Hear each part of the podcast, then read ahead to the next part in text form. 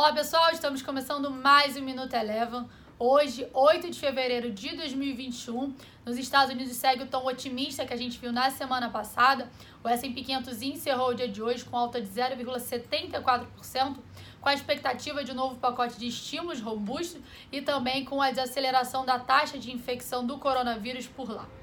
Já aqui no Brasil, Ibovespa teve um movimento descolado das bolsas internacionais.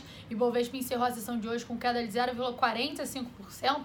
Pela manhã, a gente teve o presidente da Câmara afirmando que amanhã deveria entregar a reforma administrativa, a CCJ, porém, ao longo da tarde, o, o presidente do Senado, Rodrigo Pacheco, afirmou que um novo auxílio emergencial não deveria depender da aprovação das PECs que seguem em andamento no Congresso. Isso pesou sobre o Ibovespa, também é, contribuiu para o desempenho negativo do índice o, a, a, ação da Petrobras, que caiu aproximadamente 3,15%, com os investidores cautelosos acerca da política de preços de combustíveis, o que poderia ser um sinal de ingerência do governo sobre a companhia.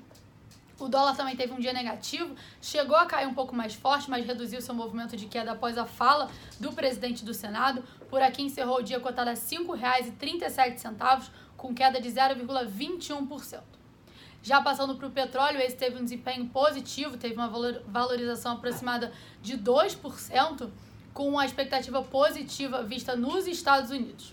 Ainda falando do, das commodities, vai lembrar que no final dessa semana tem início o Ano Novo Lunar na China, um feriado prolongado por lá, e durante esse período a gente não vai ter nem cotação da Bolsa Chinesa e nem do minério de ferro. O Minuto Eleven de hoje fica por aqui. Se você quiser ter acesso a mais conteúdos como esse, inscreva-se em nosso site www.elevafinancial.com e siga a Eleven também nas redes sociais. Eu sou a Jéssica Feitosa e eu te espero no próximo Minuto Eleven.